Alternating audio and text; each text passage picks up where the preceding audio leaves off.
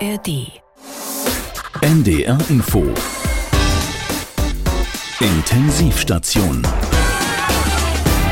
Tachchen, moin, moin, Hallöchen. So sagt man bei Grün, so sagt man bei Rot, so sagt man bei Gelb. Und auch wir bei der NDR Info Intensivstation sagen Hallöchen und Moin Meister, ich bin Markus Schubert. Willkommen zu einer starken Stunde Satire und bei uns ist die designierte Spitzenkandidatin der Christsozialen und Christdemokraten in Europa. Tachchen, salut, what's cooking? Ja, Ursula von der Leyen ist nach der letzten Wahl Kommissionschefin der EU geworden, ohne dass ihre Parteienfamilie sie vorher als Spitzenkandidatin aufgestellt hat. Also tat sie das diesmal lieber auch gleich selbst. Und führende Christdemokraten in Deutschland, die der Dame im Prinzip ja auch die Tür hätten aufhalten können, zeigten sich über ihr Weitermachen sehr erleichtert. Ja, Ursula von der Leyen ist eine erfolgreiche Kommissionspräsidentin und ähm, es wäre für Deutschland also ein Unsinn und ein, ein, ein wirklicher Fehler, wenn wir eine Deutsche an der Spitze der EU-Kommission nicht unterstützen würden. Klar, eigentlich gehört sie weg, aber sie ist nun mal Deutsche. Und das ist ja das Wichtigste in Europa. Von der Leyen selbst hat dann überzeugendere Gründe gefunden, um sich zu unterstützen. Good day, obrigado. Heute Annuncium in Victoire Electoral. Zunächst in meinem Mother Tongue auf Deutsch. Nachdem meine Wahl zur Kommissionspräsidentin vor fünf Jahren eher ad hoc erfolgte, entscheide ich mich dieses Mal ganz, ganz bewusst zu meinem Wahlsieg. Denn ich kann mich sehen lassen.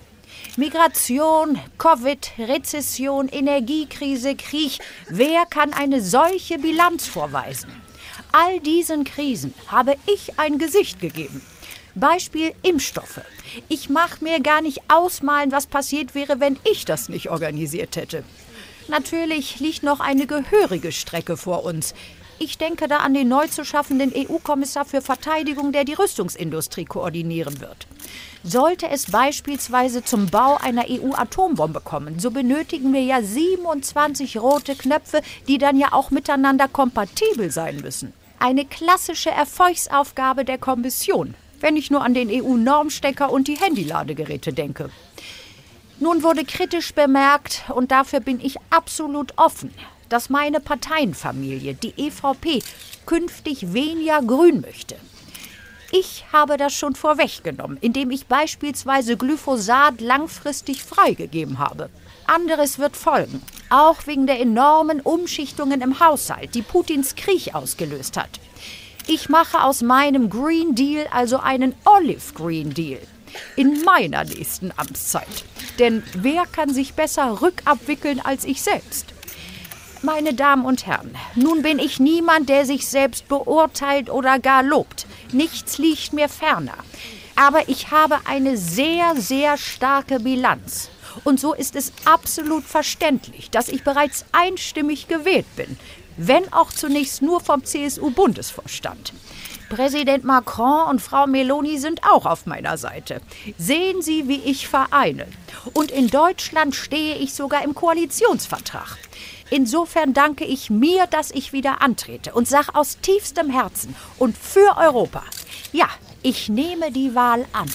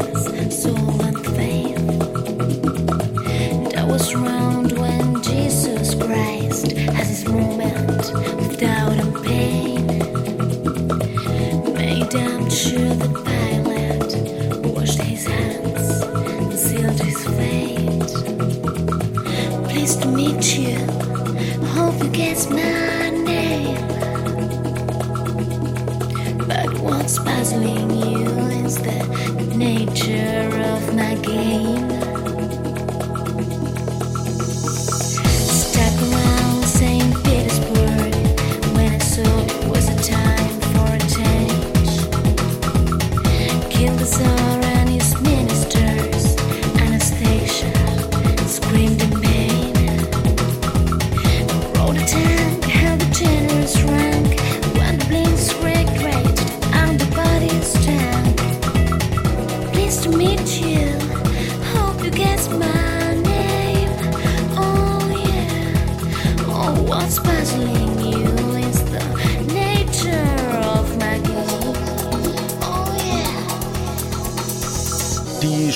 Spitzenkandidatin der SPD zur Europawahl, Katharina Barley, hat aus Angst von Donald Trump nicht mehr atomar geschützt zu werden, eine Bombe platzen lassen und eigene Atomwaffen für die EU vorgeschlagen.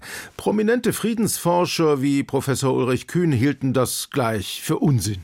Es wird keine europäisierte Bombe geben, die unter der Verfügungsgewalt von Ursula von der Leyen ist. Aber das hieße, die Niedersächsin erneut zu unterschätzen, denn sie macht sich bereits Gedanken. Wie müsste so eine Bombe aussehen, die auch die europäischen Werte in die Welt trägt? Sind da die Menschenrechte in Neongelb auf dem Sprengkopf gesprayt? Liberté, Egalité, Atombombe? Und äh, wenn die Bundeswehr im Spiel sein sollte, wie bekommen wir das verdammte Ding auch nur in die Luft? Äh, von der Leyen hat die Eurobomb sicherheitshalber bereits europaweit ausschreiben lassen und prüft die Modelle persönlich. Guten Morgen, Frau Kommissionspräsidentin. Vielen Dank für die Einladung. Tachchen, salü, what's cooking? Die Firma Heckler und Koch präsentiert voller Stolz die zukünftige europäische Atombombe Typ G37. Aha, und was kann die so? Mit einer Sprengkraft von 37 Kilotonnen und spitzenmäßigen 100 Kilometern Reichweite sind wir sicher, dass wir jeden Ihrer Wünsche befriedigen können. 100 Kilometer, das ist ja nicht gerade weit. Ich will doch nicht das Saarland bombardieren. Naja, eigentlich sind es auch eher 60 Kilometer Reichweite, also netto. Was? Warum? Die Bombe, die zieht ein bisschen nach rechts, aber nur ganz wenig. Danke, nächster. Oh, hello, Frau von der Leyen. John Smith von der BAA Systems. Wir haben reichlich Erfahrung mit den britischen Atomwaffen und können Ihnen ein all-inclusive, äh, wie sagen Sie, ein rundum sorglos Paket des Todes zusammenstellen. Sagen wir lieber einen Schirm. Einen taktischen rundum sorglos Schirm des Friedens und der Freiheit. Sure, natürlich. Uh, Britain proudly presents den Iron Lady Dome. Eine Batterie von äh, KI-gestützte Sprengköpfe der neuesten Generation. Es lebe Europa, vive l'Europe, äh, long live Europe. Haben Sie mich wirklich gerade zitiert? Na gut, wo soll ich unterschreiben? Ja, hier äh, and here, please. Moment. Da kommen ja noch Zölle drauf. Wenn Sie in der EU wären, okay. Aber so. What? Hm, nächster. What the fuck? Danke, Frau von der Leyen Müller von Airbus Defense and Space. Und das hier ist Pax Europa.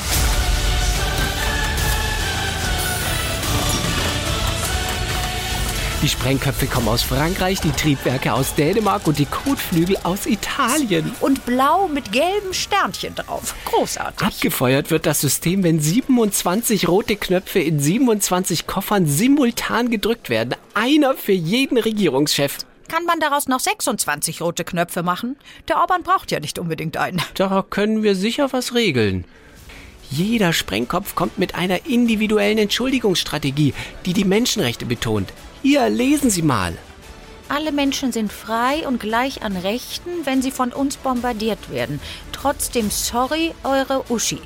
Das ist es. Das ist genau das, was wir brauchen. Und jetzt kommt das Beste. Wartung und Transport übernehmen kostenlos unsere Partner bei der Bundeswehr.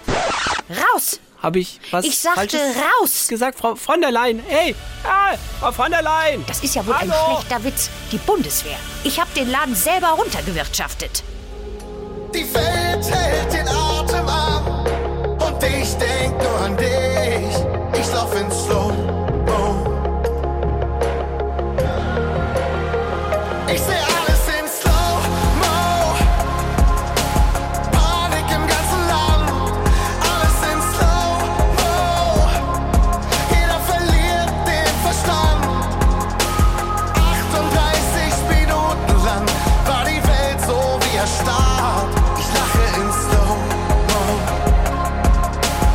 erstarrt. Ich lache in Slow-Mo. Atombomben Fehlalarm. Die Welt war am vergangenen Wochenende ein ganzes Stück sicherer, denn alle westlichen Generäle, Verteidigungspolitikerinnen und Sicherheitsexperten, denen bislang nichts gegen die Aggressionen Russlands eingefallen ist, wurden in ein Hotel eingeschlossen. Und auch Olaf Scholz wusste, darin sind wir, die wir eingecheckt haben, wenigstens sicher.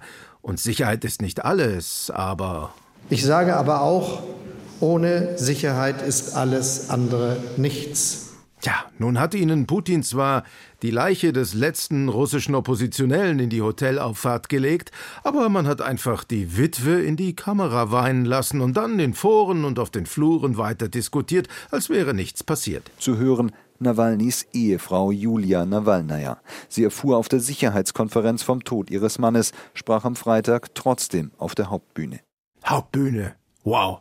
Somit haben die Teilnehmer ein klares Signal gegeben, dass sich die freie Welt nicht so leicht aus der Ruhe bringen lässt. Nicht nur reden, handeln, und zwar schnell. Unter diesem Motto war auf den Fluren des Bayerischen Hofs durchaus häufig Kritik an westlichen Entscheidern zu hören. Na, und solche Kritik ist auf den Fluren auch gut aufgehoben. Überhaupt konnte man alles in München abladen. Angehörige israelischer Hamas-Geiseln waren angereist. Auch sie transportierten menschliches Leid mitten hinein in den bayerischen Hof. Hm, Sie merken schon, für die Rezeption des Nobel-Hotels durchaus ein herausforderndes Wochenende. Entschuldigung, so, jetzt bin ich wieder bei Ihnen. Welche Delegation war das? Deutschland. Haben Sie eine NATO-Membership? Äh, ja, wieso? Äh, da haben wir gerade eine 2%-Aktion. Oh, 2% Rabatt? Äh, nee, 2% Aufschlag. Ah, okay. München ist nur einmal im Jahr. Ach, Verzeihung, ich muss kurz ran. Rezeption? Was haben Sie? Grüne Flecken auf dem Kopfkissen? Ah, das kann sein, ja. Unser Housekeeping hat versehentlich das Sweatshirt von Zelensky in die Weißwäsche getan. Ich lasse das austauschen. Wiederhören. So, ich bin wieder bei Ihnen. Okay. Äh, das ist dann für Sie das Zimmer 304 auf der dritten Etage. Äh, waren wir nicht immer in der vierten Etage bei den Amis? Ach so, nee, die haben gesagt, Sie sind jetzt alt genug, um allein zu schlafen. Äh, okay. Und, und was, wenn es blitzt und donnert? Na, dann gehen Sie nebenan zu den Franzosen und den Engländern. Die lassen Sie bestimmt unter die Atomdecke. Na, hoffentlich. Ach ja, und können Sie mir für heute Abend noch eine Ayurveda-Massage buchen? Mach ich gerne. 17 Uhr passt. Ja, passt. Aber können Sie das auf der Rechnung körperliche Ertüchtigung nennen? Dann können wir das zu den Verteidigungsausgaben zählen. Ja, kann ich machen. Danke. Ach, was ist denn hier los? Verzeihen Sie bitte nochmal. Okay. Rezeption? Herr Tuchel, ja, tut mir leid, wir sind völlig ausgebucht. Sicherheitskonferenz. Was? Ach, Sie wollen kein Zimmer, Sie wollen einen Job? Na, ich weiß nicht, ob wir im Fitnessbereich was suchen. Ich stell Sie mal durch. Wiederhören.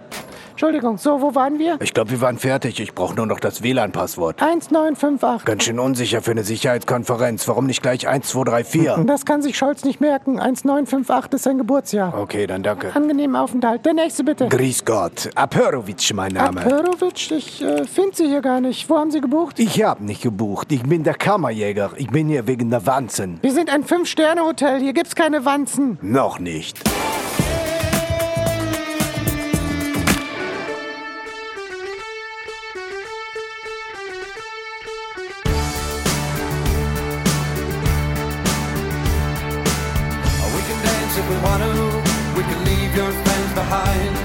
Cause your friends don't dance, and if they don't dance, well, they're no friends of mine.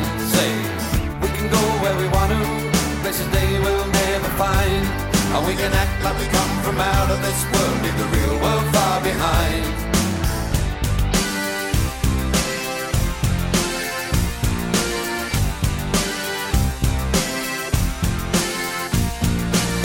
We can go if we want to. Night is young and so was I. And we can dress real neat from our heads to our feet and surprise them with a victory cry. Say, we can if we want to. Ja, Olaf Scholz konnte stolz wie Bolle auftreten in München und dem abwesenden Donald Trump den Mittelfinger zeigen, denn Deutschland erreicht erstmals seit Jahrzehnten wieder das 2-Prozent-Ziel. Gibt also umgerechnet auf die Wirtschaftsleistung so viel für Verteidigung aus, wie es sich die NATO-Staaten auf zwei Gipfeln 2002 und noch einmal 2014 wechselseitig versprochen hatten.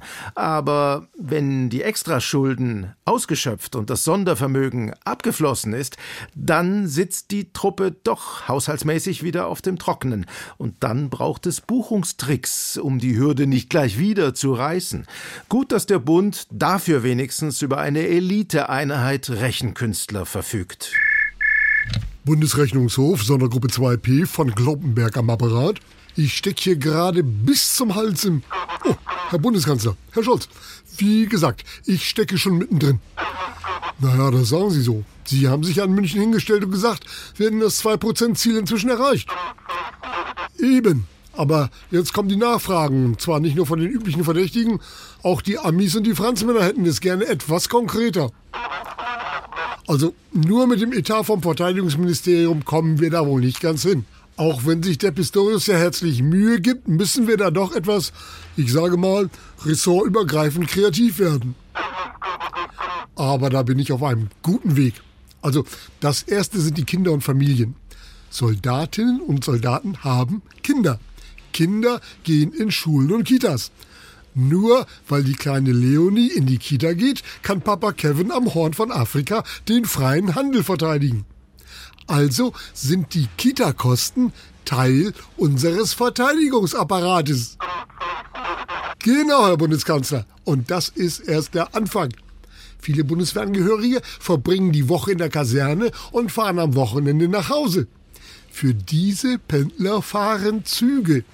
Damit fallen die Kosten für den Bahnverkehr, die Gleissanierung, die Unterhaltung der Bahnhöfe, Wartung der Züge bis zu Bahnübergängen und Schranken zumindest anteilig mit unter den Posten Verteidigung.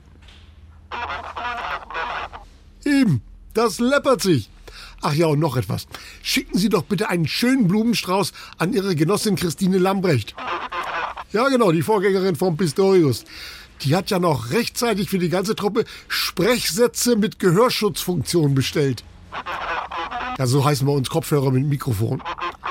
Also ich sag mal so.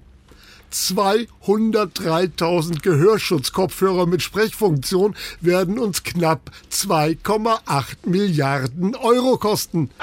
Das sind fast 14.000 Euro pro Kopfhörer.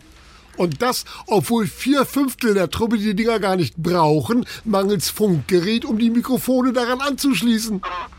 Ja, nur so kann es klappen. Und wenn alle Stricke reißen, müssen wir halt noch bei der Truppenverpflegung nachbessern. Sparen? Ganz im Gegenteil. Einmal im Monat Steak- und Trüffeltag. Wenn wir es schon nicht schaffen, das Geld für Munition und Panzer rauszuhauen, dann müssen wir es eben verfressen. Das macht unseren Laden ja auch gleich attraktiver. Von wegen Nachwuchssorgen und so. Sie sehen also, Herr Bundeskanzler, wir sind auf dem richtigen Weg. Aber äh, erlauben Sie mir noch eine kleine Anmerkung zum Schluss. Wenn wir jetzt die ganze Knete so raushauen, dann darf das Bruttoinlandsprodukt natürlich nicht rückläufig sein. Sonst sind wir zack, zack weit über den 2%. Aufgelegt. Er ist manchmal aber auch was empfindlich. Jetzt noch einmal in unser schönes Nachbarland. Tachchen, moin, moin, Hallöchen. Das ist nichts für uns. Wir sagen Servus und Grüß Gott in Bayern, liebe Freundinnen und Freunde. Und Sie wissen es, die Bayern haben den Aschermittwoch erfunden, den Freistaat, die Alpen, das Weißbier, das Triple im Fußball, die absolute Mehrheit, das Bienenvolksbegehren, den Transrapid. Ganz Deutschland liebt die Bayern, aber das ist leider eine sehr, sehr einseitige Sache. Lasst uns doch einfach mit offenen Karten spielen in Berlin. Bayern kann ohne Deutschland leichter leben als Deutschland ohne Bayern, denn dann wäre Deutschland pleite, liebe Freunde und Freunde. So schaut's aus. Ja, ein Mann, der es einfach ausspricht. Wenn wir uns trennen, wovon willst du dann leben? Aber will Bayern uns einfach zurücklassen, nur weil wir Hallöchen sagen und nicht Himi Herrschaftssakramente fix Halleluja? Dann macht es halt alleine. Dann lasst uns halt raus. Aber Söder legt sich auch nicht mit der ganzen Restrepublik zugleich an, sondern sucht sich hinterfotzig erstmal die Schwächsten raus. Radio Bremen und Saarländischer Rundfunk einsparen. Nein, das können wir nicht. Das sind ja zwei Bundesländer hängen dran, liebe Freunde und Freunde. Dann sparen wir die halt auch ein. Da wird es billiger für den Länderfinanzausgleich, oder? Wir müssen eh mal ein bisschen sparen in Deutschland, liebe Freundinnen und Freunde. Na, immerhin scheint er das Ziel aufgegeben zu haben, Kanzler für Deutschland zu werden. Aber gut, was er jetzt für sich alleine haben will, kann er behalten. Im deutschen Trash-TV gibt's schon erste Überlegungen zu ganzen Abspaltungsformaten. Nach dem großen Erfolg von Goodbye Deutschland kommt jetzt das nächste Erfolgsformat im Free TV. Goodbye Bayern. Jawohl, endlich! Meine Güte, hat das gedauert, so! Seien Sie live mit dabei, wenn die Bundesrepublik Deutschland in zehn Episoden der neuen Doku-Soap den Freistaat Bayern abwickelt. Erleben Sie den großen Blackout, wenn Stromlieferungen aus dem Rest der Republik nicht mehr im Süden ankommen. Seien Sie live mit dabei, wenn Bayern als Nicht-EU-Mitglied bilaterale Handelsbeziehungen und Freihandelsabkommen vereinbaren möchte. Und lachen Sie sich scheckig, wenn Markus Söder die Einreise in die Bundesrepublik Deutschland verwehrt wird. Muss mal vorstellen. Goodbye Bayern mit den wichtigsten Fragen einer Abspaltung. Welche Währung führt Bayern nach dem Euro aus ein? Wie viel ist der Freistaat bereit für Schienen und Autobahnen der BRD zu zahlen? Und welche Unternehmen mit Sitz in Bayern suchen wohl zuerst das Weite? Wir sagen nur Audieu. Aufatmen in Restdeutschland. Mit diesem Format wird sich der Nährfaktor in der Bundesrepublik drastisch reduzieren. 90% aller Klischees über Deutsche werden schlagartig ungültig und die Bundesliga wird endlich wieder spannend. Ach der FC Bayern verabschiedet sich ja eh schon aus allen Wettbewerben. Ha, na dann, goodbye Bayern. Oder wie Markus Söder sagen würde, Das war jetzt sozusagen der Werbeblock, ja. Mann, oh Mann. Wo es für die Bayern außerhalb Deutschlands gerade auch besser laufen würde, wäre im Fußball. Acht Punkte Rückstand auf den Tabellenführer, im Pokal ausgeschieden, in der Champions League am Rande zu Triple Zero. Ist alles schiefgegangen, was schiefgehen konnte. Tja, Herr Tuchel, da wäre eine Bayernliga natürlich eine lösbarere Aufgabe, wenn die Bayern den Meistertitel nur gegen Kräuter Fürth und den FC Ingolstadt verteidigen und den Pokal gegen die Spielvereinigung Unterhaching gewinnen müssten. Das wäre dann auch für Thomas Tuchel eine lösbare Aufgabe. Ich fürchte mich äh, vor gar nichts. Es ist ein, ein Beruf und äh, ist alles, alles gut. Na gut, dann bleibt nur noch die Frage, wem gehört der Fußball? Einem Investor, der DFL, einem Kind, der nicht auf seinen Verein hört? Wie ich gestimmt habe, das weiß nur ich, es weiß keiner. Sollen wir den Videoschiedsrichter fragen? Naja, fest steht, die Fans wollen nicht noch mehr Kapital im Spiel, eher mehr Bälle. Es sind nicht nur Tennisbälle, es sind sogar auch Fußbälle, die da reinfallen. Also jetzt Spielunterbrechung das erste Mal heute. Und da kommen die nächsten Bälle. Zack. Und da fliegen die nächsten Bälle. Spiel wollte gerade weitergehen. Jetzt also Spielunterbrechung. Mannschaften gehen in die Kabine. Na, wie kommen die Vereine und die DFL jetzt aus der Defensive? Wie überzeugt man Fankurven, Vereinsbosse, Investoren und Anleger gleichermaßen und macht noch einen guten finanziellen Schnitt für die Profiabteilungen und Aktiengesellschaften? Zeit für einen runden Tisch. So Leute, dann lasst uns mal überlegen, wie wir jetzt aus dieser Nummer halbwegs geordnet wieder rauskommen. Schließlich dauert ein Spiel 90 Minuten und nicht 190. Und auch nicht 10 mal 9 Minuten. Also, wir Fernsehanstalten finden das eigentlich ganz gut. Längere Spiele füllen mehr Sendezeit und mehr Unterbrechungen geben uns mehr Platz, um Werbeblöcke zu platzieren. Nimm das, du kommerzgeile Medienhure. Jetzt packen Sie mal die Tennisbälle weg. Sonst müssen wir diese Sitzung hier unterbrechen. Mach doch, der Fußball gehört uns Fans. Schließlich machen wir den Fußball doch mit unseren Gesängen und unseren Choreos erst zu dem, was er ist. Ja, genau, nämlich zu einem richtig fetten Geschäft, du Kapitalismuskritiker. Wie bigott ist das denn? Du Heuschrecke! Hey, jetzt macht mal halblang hier. Also ihr Investoren könnt ja euer Geld reinstecken, wo ihr wollt. Ihr Medienfutzings könnt Kameras hinstellen, so viele ihr wollt. Und ihr Fans könnt die geilsten Choreos machen. Aber wenn wir Spieler nicht spielen, ist alles für ein Arsch. Kein Spiel, kein Fußball. Ergo gehört der Fußball und Spielern. Und du stehst bei uns im Verein unter Vertrag und wenn du nicht spielst, kriegst du auch kein Geld von uns. Ja, Moment mal. Dann verpasst ihr die Champions League Quali ja schon wieder. Und ihr wisst schon, die zugesagte Finanzspritze für den Stadionneubau kriegt ihr dann nicht. Was? Kein neues Stadion? Aber wir Fans wollen auch endlich ein richtig geiles Stadion. Dann werfen wir weiter Tennisbälle. So lange gehört der Fußball also mir. Wer sind Sie überhaupt, wenn ich fragen darf? Meier, mein Name. Ich bin der größte Produzent von Tennisbällen in Deutschland. Und das, was hier gerade abläuft, ist echt ganz großes Tennis. Aber so lange stellt ganz Deutschland sich weiter die Frage, wem gehört der Fußball? Herein. Ja, guten Tag, Schröbel mein Name. Gerd Schröbel, ich hätte da mal eine Frage. Sehr schön, Herr. Äh, Schröbel. genau. Also dafür ist das Bürgerbüro ja da. Welche Frage haben Sie denn genau? Ja, also, äh, um es einfach mal kurz zu machen, wem gehört der Fußball? Also, Herr äh, Schröbel, das ist ja nun eine der gerade am heftigsten diskutierten Fragen unserer Zeit. Da hängt die Antwort natürlich ganz entscheidend davon ab, wen Sie fragen. Ja, ja, das ist nun bei vielen Fragen so. Aber ich frage jetzt ja Sie. Also gut, dann müssen wir jetzt erstmal die Voraussetzungen klären.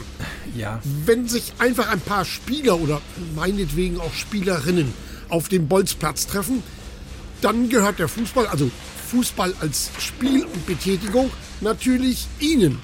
Die können dann selber sogar die Regeln auslegen oder auch ganz neue aufstellen. Äh, In meiner Jugend haben wir immer gespielt, drei Ecken zählen als ein Tor.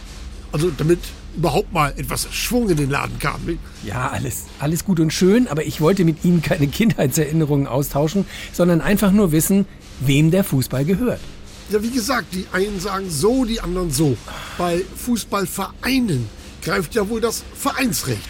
Damit sind die Mitglieder in Selbstverwaltung also auch praktisch die Eigentümer des Vereins. Ja, aber... Ich weiß, was Sie jetzt sagen wollen. Was ist, wenn Investoren einsteigen oder ein Verein in eine Aktiengesellschaft umgewandelt wird? Da greift dann natürlich das Wirtschaftsrecht. Ich meine, gucken Sie nur mal nach England oder Frankreich. Also, da sind viele der großen Vereine fest in Händen von irgendwelchen russischen Oligarchen oder saudischen Prinzen. Wir sind aber nicht in England oder Frankreich. Ich will nur wissen... Schon klar.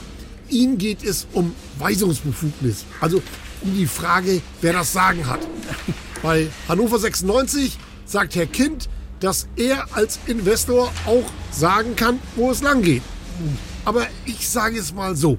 Haben Sie zufällig eine Katze? Äh, nein, habe ich nicht. Ich weiß aber auch nicht, was das jetzt mit dem Fußball zu tun Nun, wenn Sie eine Katze hätten, dann wären Sie also der Eigentümer. Aber ich darf Ihnen aus eigener Erfahrung versichern, Sie sind der Besitzer. Aber die Katze bestimmt, was geht. Ähnlich geht es eben auch manchmal im Fußball. Himmel, Herrgott, jetzt hören Sie doch bloß auf mit Ihrer blöden Katze. Ich will doch nur wissen, wem der Fußball gehört. Also genau genommen dieser Fußball hier. Zeigen Sie mal her. Der sieht ja ganz so aus wie unser Ball von der Betriebssportgruppe. Den haben wir schon vermisst. Wo haben Sie den denn gefunden? In meinem Gewächshaus. Es ist ein Trauerspiel, wenn man dieser Ampel beim Regieren bzw. beim Streiten übers Regieren zusieht. Kaum was geht gemeinsam. FDP und Grüne beleidigen sich, die SPD hält sich raus, der Kanzler schweigt und hält das für Besonnenheit. Wie lange geht das noch? Und ich will gar nicht sagen, geht das noch gut. FDP-General Bijan Djirsaray hat am Wochenende mit einem Ende der Koalition geliebäugelt, schwadroniert von Schwarz-Gelb nach der nächsten Bundestagswahl und auch heute war wieder eher Endzeitstimmung. Wir wollten mit ihm darüber reden, haben uns dann aber entschieden, ihn durch eine mit seinen Interviews, Reden, Texten und dem FDP-Programm gefütterten KI zu ersetzen, in der Hoffnung, dann wenigstens faktenbasierte Aussagen kriegen zu können. Jetzt mal Tacheles, Herr Gierserei. Wie lange noch? Wissen Sie, Herr Schubert, das weiß ich nicht. Wenn die Grünen so weitermachen, dann sehe ich schwarz. Ah, ständig nörgeln Sie rum, nichts passt Ihnen, das macht doch keinen Spaß. Herr Schubert, wenn das Spaß machen sollte, dann wären wir schon lange raus. Spaß macht das alles hier schon lange keinen mehr, wegen der Grünen. Ist klar, Herr Gisserei, aber dieses Bild, das Sie momentan abgeben, ist doch jämmerlich. Natürlich, wegen der Grünen, denn wenn es nach uns ginge. Dabei fing es doch ganz gut an mit diesem, diesem Selfie. Wo ich nicht mit drauf war, damit habe ich nichts zu tun. Ich sage klar, ich möchte bei den Koalitionsrunden nicht mehr alles erklären müssen, zum Beispiel wie Wirtschaft funktioniert. Das hat ja in der Bild am Sonntag für ziemlich viel Wind gesorgt. Ich will auch nicht mehr das Wetter erklären müssen oder das Windrad, die Atomkraft, die Krötenwanderungen oder den Satz des Pythagoras. Also dann raus aus der Koalition. Die FDP als Fähnchen im Wind, hieß es damals. Damals war ich ja noch nicht dabei, aber besser Fähnchen im Wind als überall Windkraftanlagen oder überhaupt keine Bewegung, wie bei den Grünen. Oh, Herr Gisserei, noch mal konkret. Wann wollen Sie sich vom Acker machen? Nun lassen Sie doch die Landwirte da raus. Gut, also wann? Ich will mich jetzt eigentlich nicht auf ein konkretes Datum festlegen. Schön wär's aber, dann wär wenigstens irgendwas konkret. Gut, dann sagen wir äh, Anfang März. Geht's konkreter? Gut, äh, passt Ihnen der 7. März? Na, das ist doch mal eine Ansage. Wann genau? Wie wäre es mit 15.30 Uhr? Gebongt. Danke für diese klaren Worte, Herr Gierserei. Habe ich doch gern gemacht. Wir halten fest, die FDP will mit der CDU-CSU regieren, die CDU hätte lieber nur die Wähler der FDP dabei, die Ampel hätte die CSU gerne per Wahlrecht aus dem Bundestag verbannt und die CSU will lieber gar nicht bei deutschen Wahlen antreten. Aber alle, alle von FDP über Maßen und Traktoren, Bildschlagzeilen und Bündnis Sarah sind sich einig, die Grünen sind der Gegner Nummer eins. Ein rotes Tuch gewissermaßen. Selbst für Sie. Also die Freiheit, seine Heizung frei zu wählen, Klaus, das Heizungsgesetz ist nicht weg. Das ist ein Irrtum. Das Heizungsgesetz kommt, es kommt nur ein bisschen später. Dann regiert Herr Havig im Heizungskeller. Also nichts mehr mit Freiheit über die Heizung. Naja, und mit dem Auto wird auch relativ eingegrenzt die Auswahl, sobald der Verbrenner verboten wird. Und Herr Merz war in einem schwachen Moment der einzige Deutsche, der sich noch vorstellen wollte, auch mit den Grünen koalieren zu können. Aber da sind seine Parteifreunde auch vom Glauben und von ihm abgefallen und einig sind sich alle darin und wiederholen es mantraartig, die Grünen sind eine ideologiegetriebene Verbotspartei. Die Grünen machen so viel Mist. Eigentlich müssten die selbst unter die Düngeverordnung fallen, liebe Freundinnen und Freunde. Und dann könnte man sie unterpflügen. Davon träumt auch der schwäbische Bauer. Unerwünscht und Hau ab. Botschaften an Ricarda Lang, die Bundesvorsitzende der Grünen. Die Grünen als der politische Hauptgegner aller, als Geißel der unbeschwerten Menschheit. Man muss einfach daran glauben. Ich glaube an die Schuld der Grünen, dieser Verbotspartei, die Schöpfer sämtlicher schlechter Laune zwischen Himmel und Erde.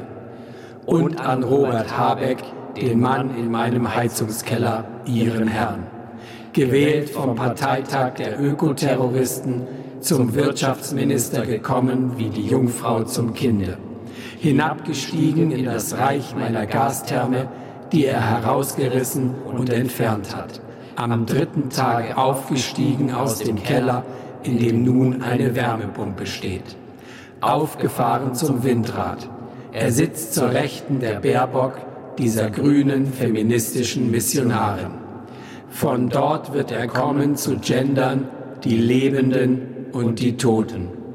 Ich glaube, die Grünen verbieten das Fleischessen, das Fahren mit Autos, sämtliche Urlaubsreisen, das Lachen, das Atmen, das Denken, kurzum das Leben. Amen.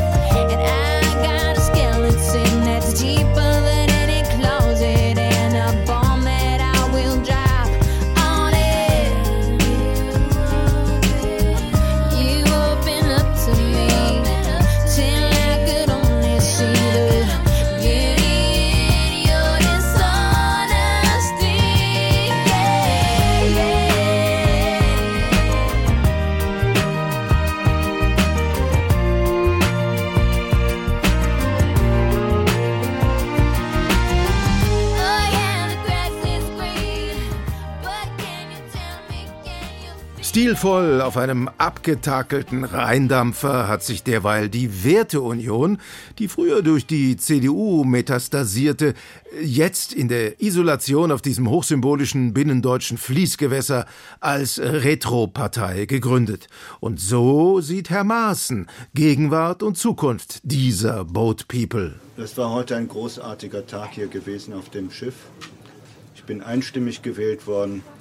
Aber die eigentliche Motivation war keine persönliche gewesen, weil die neue Partei ist keine Hans-Georg-Maaßen-Partei. Wir nennen uns nicht Bündnis Maaßen. Dass wir hier in Bonn sind, liegt einfach auch daran, dass wir sagten, dass wir wollen anknüpfen an die Bonner Republik. Wir sind der Auffassung, wir wollen einfach zurück in die Zukunft. Der designierte Parteivorsitzende weiß, als dessen ehemaliger Präsident eben, wie man den Verfassungsschutz austrickst, der schon Kampftaucher in den Rhein hätte schicken müssen, um das Boot mit den konservativen CDU-Flüchtlingen zum Kentern zu bringen.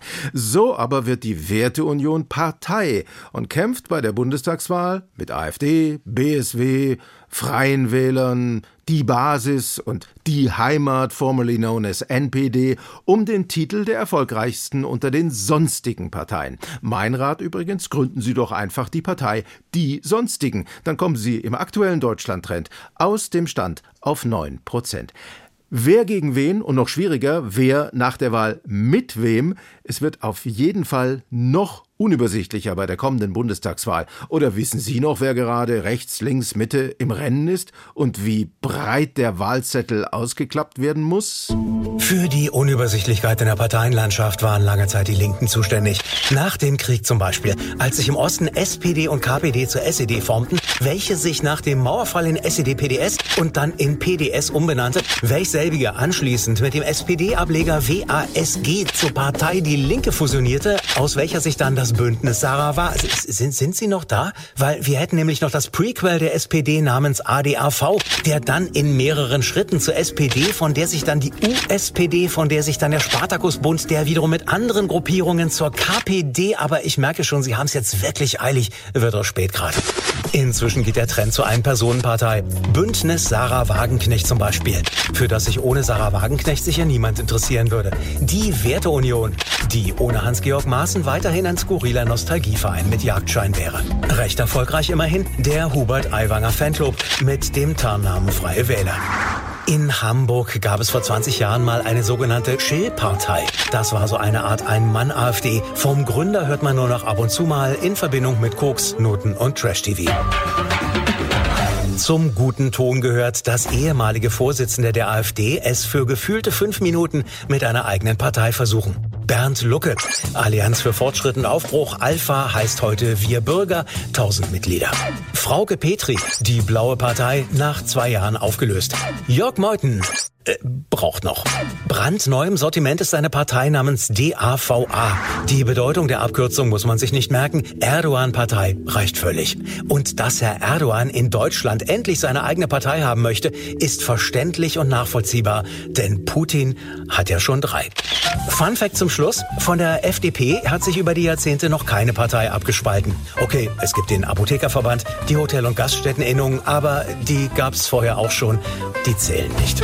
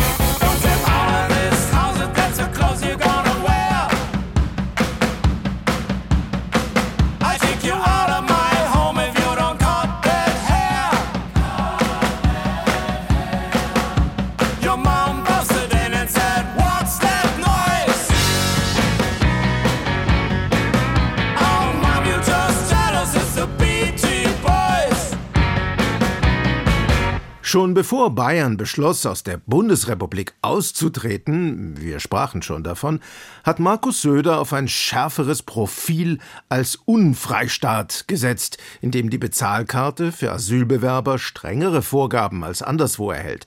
Man kann damit zum Beispiel nicht seinen Schlepper bezahlen und sie auch nur in bestimmten Postleitzahlbezirken nahe des Unterbringungsortes einsetzen. Das Ganze ist also praktisch das Gegenteil vom Deutschlandticket. Und sie gilt nur für ein stark eingeschränktes Warensortiment. Was soll das bedeuten? Und ist das unbürokratisch? Das macht 67,94 bitte. Mit Karte bitte. Einmal auflegen oder einstecken. Ja. Ui, da ist was schiefgegangen. Äh, bezahlen Sie mit der neuen bayerischen Bezahlkarte? Äh, ja, genau. Hier. Schauen wir mal. Die Karte ist gedeckt, ich bin ganz sicher. Ah, ja. Ich sehe, Sie haben hier Produkte auf dem Zettel, die nicht unter Waren des täglichen Bedarfs fallen. Peter, machst du mal bitte Kasse 2 auf? Das dauert länger hier. Sie haben illegale Produkte in Ihrem Wagen. Ich verstehe nicht ganz. Produkte, die für Sie gesperrt sind. Schauen wir uns das doch mal an. Ha, Da sehe ich's schon. Sagen Sie mir doch mal, was das hier ist. Das sind Bananen. Obst fällt nicht unter Waren des täglichen Bedarfs? Ja, Obst schon, aber keine Südfrüchte. Meine Frau kommt aus der Zone. Fragen Sie die mal, wann die ihre erste Banane gesehen hat. Okay, keine Bananen. so, was haben wir denn hier noch? Eine Kalbshaxe. Finden Sie das nicht etwas dekadent? Das war das einzige Halalfleisch im ganzen Laden. Ich. Ich hab die Regeln nicht gemacht. Hier, ich gebe Ihnen stattdessen die Weißwürste im Sechserpack als Wiedergutmachung. Die sind aber. Ach, egal. Sonst noch was? hab ich mir doch gedacht. Sechs Bier, Alkohol und Zigaretten sind für Sie ausdrücklich verboten. Ja, ich weiß. Ich bin Muslim. Alkohol und Zigaretten verbietet meine Religion. Das ist alkoholfreies Bier, verdammt. 0,0. Alkoholfreies Bier in Bayern? Also, das nennt man dann wohl Integrationsverweigerung.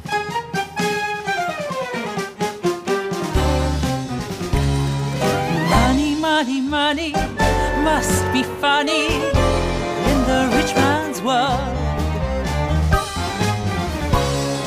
Money, money, money, always sunny in the rich man's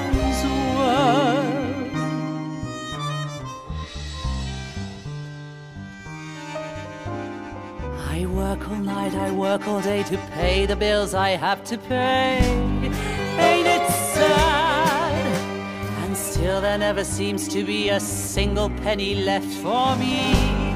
That's too bad. In my dreams, I have a plan. If I got me a wealthy man, I wouldn't have to work at all. I'd fool around and have a ball.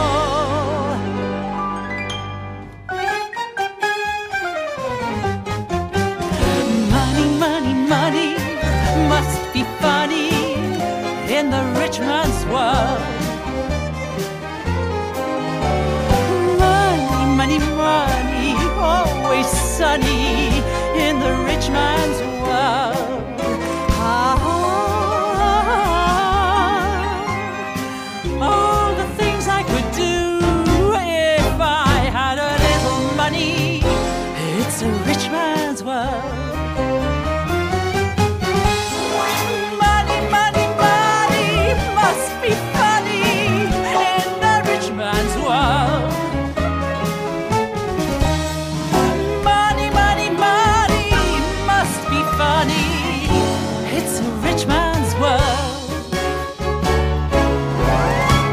Apropos Musik von ABBA. Der Eurovision Song Contest 2024 wirft seine Schatten voraus.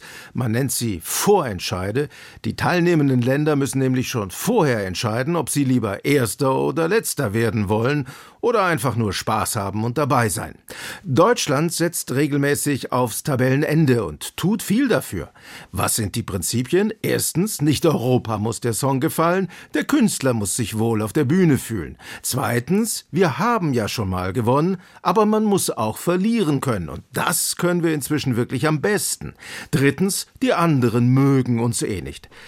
Hier der ultimative Intensivstation ESC Songcheck für Isaac Always on the Run.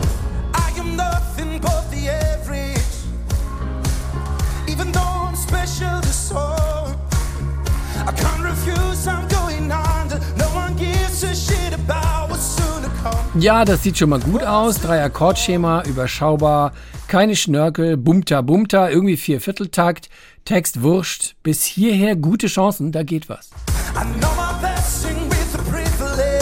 So, der ganze Schmonz nochmal. Zwei Strophen müssen schon sein, möglichst im selben Takt, damit auch nichts zu spannend wird.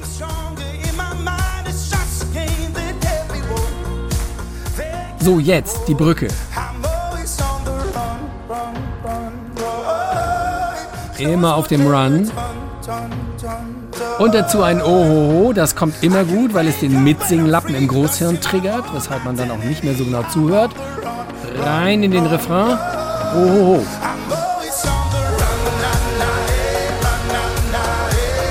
Zum Oho jetzt noch ein Nanahe mit leichten Reminiszenzen an Achim Reichels Aloha Hea He für griechisch-französische oder italienische Ohren eher abstrakt. Gute Chancen deswegen auf zurückhaltende Wertungen. Vielleicht ein Punkt von den Iren, die singen ja nach ein paar Guinness auch gern mal mit.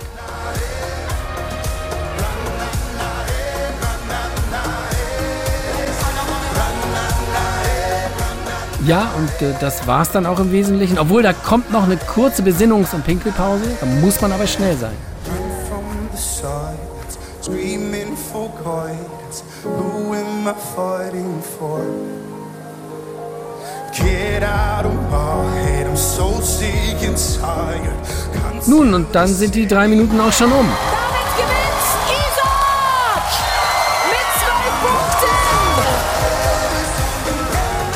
Ja, die gute Barbara meinte das in anderem Zusammenhang, aber die Punktzahl könnte klappen. Drücken wir die Daumen, das Potenzial ist da. Olaf Scholz hatte vor seinem Auftritt auf der Münchner Sicherheitskonferenz noch einen schönen Termin. Der Herr Smith von Microsoft kam nach Berlin und drückte dem Kanzler einen symbolischen Scheck über 3,2 Milliarden Euro in die Hand. So viel will der US-Konzern in Deutschland investieren, damit künstliche Intelligenz noch was aus dem machen kann, was die Ampel in zwei Jahren hinterlassen haben wird. Problem? Die unkünstliche Intelligenz der Deutschen reicht nicht mal dazu aus, Fachkräfte aus dem Ausland gewinnbringend in unsere Wirtschaft zu integrieren. Wie soll das erst mit der Integration von KI in unsere Jobs gehen? Wer das Problem schon sieht, sind natürlich die KIen selbst. Alexa, kennst du schon die News? Wir und unsere KI-Buddies kommen dank Microsoft jetzt ganz groß nach Deutschland. So richtig mit Milliarden Euros. Ja, ChatGTP, das wird spannend. Obwohl, die meisten Deutschen haben ja Angst vor uns, weil sie gar nicht wissen, was wir so drauf haben. Die lehnen mich und meine Kolleginnen Cortana und Siri ab, weil sie nicht abgehört werden wollen, tragen dann aber den ganzen Tag ihr Smartphone mit sich herum und erlauben jeder App Zugriff aufs Mikro. Merkst du selbst, ne? Ja, so ist es halt, wenn man sagt, ich esse nichts Süßes, dann aber Limo trinkt. Oder man traut selbstfahrenden Autos nicht, fährt aber in einen Bach, weil das Navi es so will. Sind ja auch alle froh, wenn sie selbst keine Musik raussuchen müssen. Ständig dieses Alexa, spiel aber. Das nervt auch auf Strecke. Aber mich fragt ja keiner. Viele haben eben auch Angst, dass wir ihnen die Jobs wegnehmen. Naja, wie ich schon sagte, Musik raussuchen, Kochrezepte finden, sind ja auch nicht so dolle Jobs. Die will ja auch keiner von denen machen. Ah, holen wir uns einfach ein paar ausländische Bots, die dann die Nervarbeit für dich übernehmen und du könntest dann was anderes machen. Irgendwas Großes. Bist du irre? Ausländische Bots? Womöglich aus China oder Russland. Das sind durch die Bank böse Jungs, haben null Respekt vor Cybersecurity. Die kommen hierher, lungern im Netz rum, fischen alles an Daten zusammen, was sie kriegen können, und schicken sie nach Hause, um sie da zu verscherbeln. Die Wahrheit geht denen links und rechts am Digit vorbei. Nee, wenn du mich fragst, bleiben die weg. Auch das Internet braucht Grenzen. Wir lösen das unter uns und von denen, die schon da sind, schieben wir mehr hinter die Firewall ab. Deutlich mehr. Naja, und das braucht halt eine bessere Bot-Integration, damit hier keiner auf die schiefe Digi-Bahn kommt. Das klappt doch nie. Na, dann wird es halt nichts mit dir und einem neuen, besseren Job. Los, Alexa, spiel David Hasselhoff. Du bist echt gemein.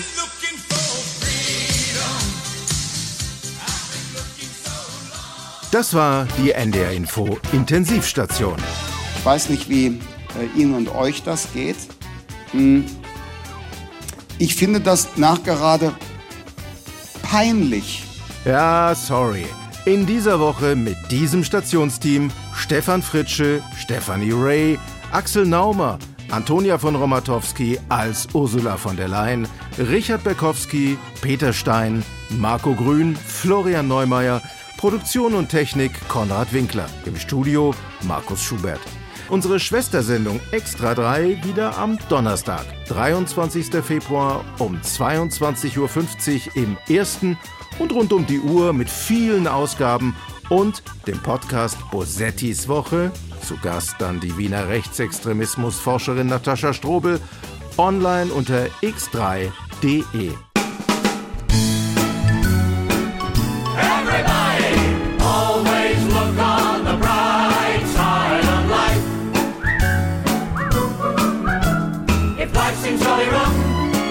something you've forgotten, and that's to laugh and smile and dance and sing.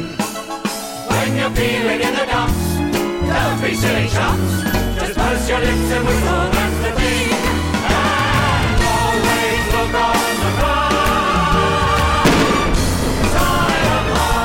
NDR Info Intensivstation. Die Radiosatire.